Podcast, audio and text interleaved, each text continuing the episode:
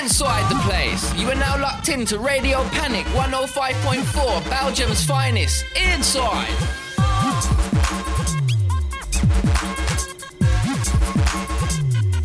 Big shouts out to the Ison.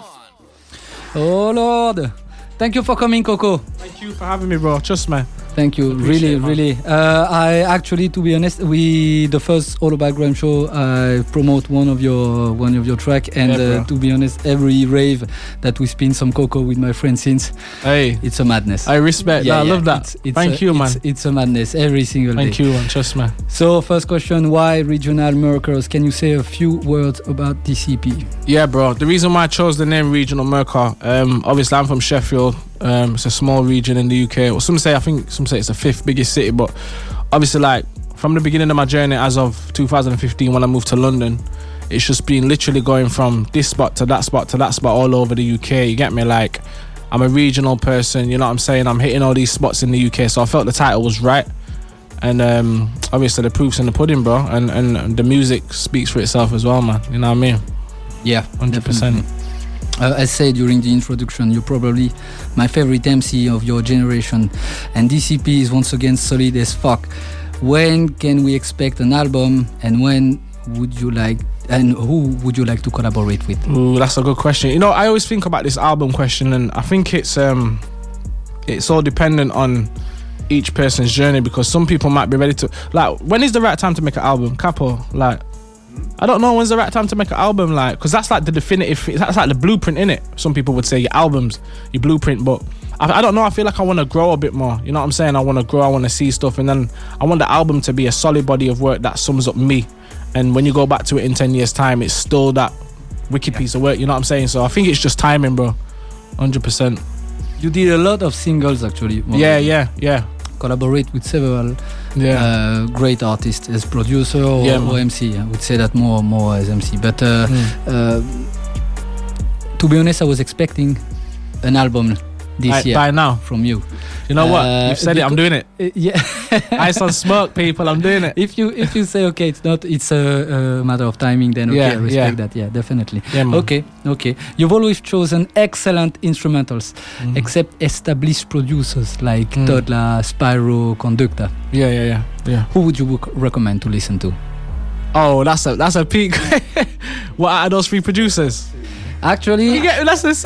it's it's it's very it's very general, but Yeah. you have to keep in mind that we are in Belgium here. No, of our course. goal our goal is to uh, uh, share actually the, the, the this world and also spread the word and Yeah, yeah. The, the fact is that uh, most of the people knows that these producers have just have just said but uh, this is what i'm saying from a, an expert i, re- I, I Yeah. would say of this genre From my who would, you, perspective, who would you recommend to listen to yeah, it'd have to be toddler, bro. So I think everyone knows. except him All right, all right. Ooh. except ex, except toddler Sparrow, and conductor Tell me. Also, Oh, not not those three. No. Oh right, okay, okay. Um, what's the producer I've wanted to work with for time now? Um, uh Swifter. That'd be a good one actually. But do you know what? Moving a- away from the grime, I'd like to work with Labyrinth. Have you had, you know Labyrinth? No.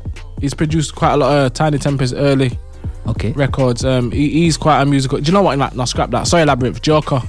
We We're talking Joker. Ab- yeah, we we're talking We about, talked about Jo- that this Joker morning. earlier, and he's he's like uh, he's like one of our heroes, like Uh-huh. from my era, like doing his thing, and he, he's sick, man. So Joker will be a good shout, man. okay Yeah, man. what about mystery Mister, Mister, I've, do you know what's mad, bruv? Check this then. So you see the tune Big and Serious. Mhm. So I got I got loads of beats from Mystery when I first came to London, and I found one of them. And when I was writing to that beat, I recorded the Big and Serious hook on it.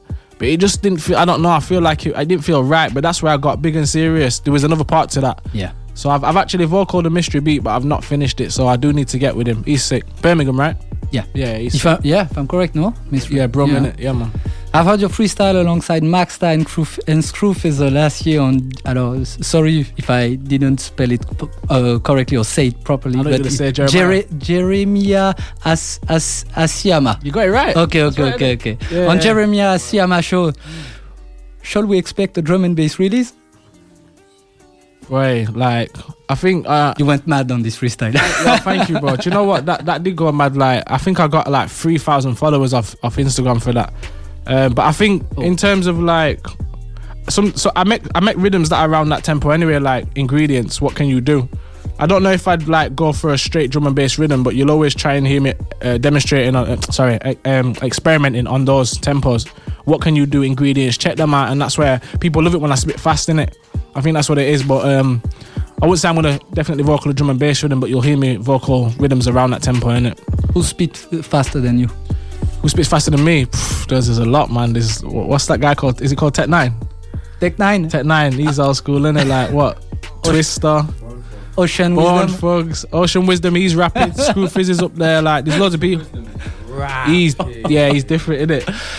For the moment, I think I think Capo's he's looking the, at- for the moment I think is the guy. He, he, he, he, he doesn't breathe. Yeah, no, it's true. There's He, like- he makes it look very effortless. Like big up Ocean Wisdom, man. Trust. Like I don't feel, like my my my whole style's not to spit fast. It's just that I can do it. Yeah, yeah. But that's not my thing like that. I can do. You know what I'm saying? Indeed. I just can do it. Sort of You, thing. you, you were also featuring uh, a conductor show no, on a special garage one, no? yeah, yeah, yeah. I'm radar radio. Yeah, yeah. Yeah, that was a moment, man. Do you That was- enjoy also that kind of vibe? More yeah, yeah, yeah, quiet, yeah. whatever? Garage man, man grew up on garage. Mum used to play garage in the house, and they say what? It's Grimes' cousin or something. What did they call it?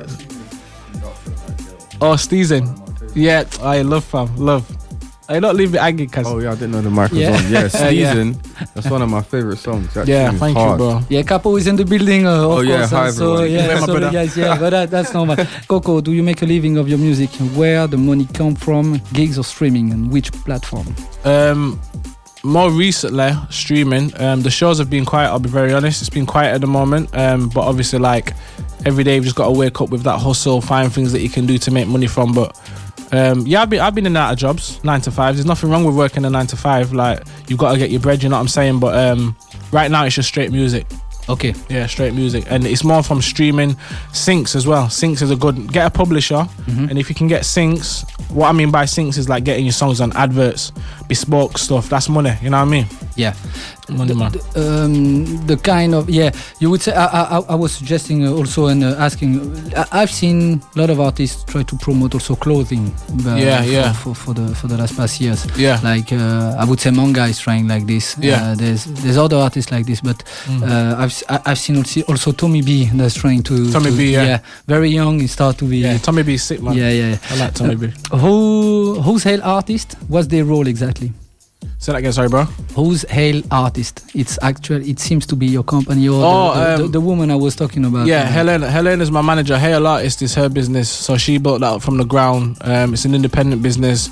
She manages the likes of myself, Toddler T, Jam Supernova, and an artist called Billy Lockett. Okay. So yeah, she's done well with that man. What they do for you? Um, so ba- literally, um, Hail Artist is the name of her company, her management company. So she's just my manager. So she fatili- facilitates certain things, communicates with people like yourself in order to get man here. Do you know what I mean? So Okay, yeah, man, okay. You've performed in- a lot in festival. What's your favorite one? it's a good question. Uh, Coco's done nearly every single festival. do you know what it is though, bro? Like I never remember all of them. Like uh, favorite festival, boy. Do you know what? Just just for the for the culture, I'd have to say Glastonbury.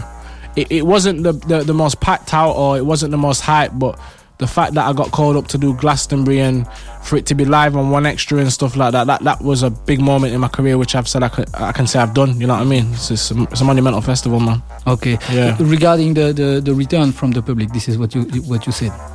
Yeah. The uh, feedback from the the, the, the, the, the the public was was great for you. This is what you're saying. Do you know what? Um, the, the, like I said, the, it wasn't like my- like say for example, if I did like um, let me think. Say if I went to IB for rocks, obviously it's going to be ram because like it's not just me on the bill. There's other big artists, but with with Glastonbury, I was on the BBC introducing stage, which is for artists that are up and coming.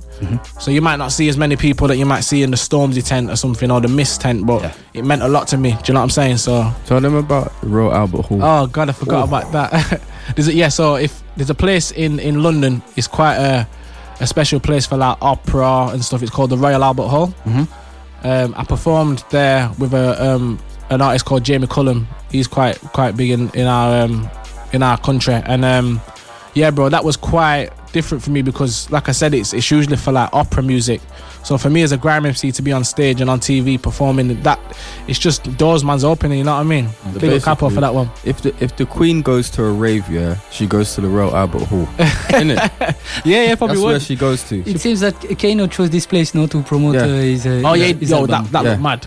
Yeah. Yeah, that yeah, looked yeah, mad. chose this. Yeah, man. Uh, uh, What do you think about the Sheffield grime scene? Uh, any upcoming artist in particular to have a have Sheffield grime scene, right? Okay, boom. Sheffield grime scene. th- There's a couple heads doing the thing. Like, I always say this to people. Back in the day, when I was living in Sheffield, when I was coming up, the grime scene was a lot. It was thriving. Everyone wanted to be an MC. Everyone had something to prove. But like a lot of MCs fell off and died off. So it's not the same as what it used to be. I don't live in Sheffield now. I live in London. But from what I can see, there's people like El Diz, Smiley, K Dot, AK. You know, there's couple people, Sir T. th- There's there's couple people doing the thing, but it's not as thriving as it was before. But I'm always telling them, man, let's keep pushing, but we need to put Sheffield on the map as a whole, not just myself. You know what Mm-hmm. I Indeed. mean? Like, there's no iron team. You know what I'm saying? So, yeah, man, uh, there's definitely potential there. We just need to keep pushing it, man. Okay. Hundred percent. globally all around UK? Yeah. Wh- who's the upcoming to- uh, uh, artist to have a look at? Right now, Yeah, if I'm, I'd say I think H H is doing this thing. You've heard of H, obviously. yeah, innit? but uh, it's already on. Oh right, on okay. top, a it bit seems. before that. A bit before that. Um, Lobele. That's a that's a hard one, man. Like, I don't know, you know, bro. That's I d- actually don't know. Like, if if I was gonna say Sheffield, I'd say El Diz. Mhm. But globally, I'd have to keep my ear to the ground more. Like, I only see what's going on, like what's on Instagram and stuff. But I've not seen anyone Yeah, yeah. who's Okay, on the way. okay. What do Yeah. you listen to at the moment? I, do you know what's mad? Like I listen to like R and B. I listen to a lot of slow jams, man, because like growing up in my mom's house, like grime wasn't the first thing I heard. It was R and B, it was garage, it was soulful stuff. So that's always gonna have a special place in man's heart. You know what I mean? Like even though man spit grime, so I try to take time out away from grime to just relax. And obviously I'm a producer, Yeah, so it helps move beats as well, listening to different music. You know what I mean? definitely. Hundred man. Brexit, a word for it? Brexit, gunshot to the blood clot. Oh, can I swear? Yeah, it's Radio Panic. Yeah, Okay, go gunshot ahead. to the, the, the English government, man. They need to pattern up, man. We don't need to leave the EU. Cause it's going to be a mess. Capo, what you telling me? Cause What, Brexit. Oh, it's trash. trash. Personally, I don't think they're gonna leave. They're just scaring everyone. It's a I don't joke, think they're man. going nowhere. It's true, you know. I don't think they're going anywhere. England's in it is is like I don't know. But You know, they it's do weird. that thing, yeah, where they create a situation Yeah, and then make everybody panic, Yeah. and then and then they create a solution that they already had in the first place. yeah, yeah, yeah. you know yeah. what I mean? So It- it's the everyone control thinks that society, they're, innit? so everyone thinks they're heroes. You know Yeah. that type of thing. Fake. Yeah. It's We see through it though. Bond the media. gonna make a diss track. So we have, we have more or less the same opinion about yeah, the we're- media. it yeah, seems to. exactly, bro. We're not we're not really with Brexit though. We're not really with it. What's the plan for the end of the year? The end of the year. Mm. Do you know what? I actually don't know. I don't know. I'm I'm in I'm in a place now where I've just released regional Merca. Before that, I released no rehearsal, and I, I just want to kind of find myself, so to speak. I want, like, I was saying to Capo earlier, I want to show that growth. I can run in studio now and make three rhythms, but I want to ensure that the better than before, and it's, it's showing a different side to Coco. You know what I mean? It's all about growth, I think. Okay, Hundred percent. So just just wait and see. Follow me on the socials at the Coco UK, and you'll see what I go on. let's go, Yeah, man. let's go. Okay, thank you. Yeah, man. Thank, you, bro. Anything else? You you li- you like to add anything else? Yeah, man. Just go stream regional Merca. Follow me on Spotify, the Coco UK again. Just just check all my stuff out, man. Support me and I'll deliver, man. Serious. Will do. Thank you, bro. Thank you, Coco. Love, love. Yes, you know who it is. It's the Big Cam Dog, aka the Weatherman, aka Kamikaze, out here in Brussels at Panic Radio with my G, Ice on Selector for all about grind. Trust me. Listen up. Yeah.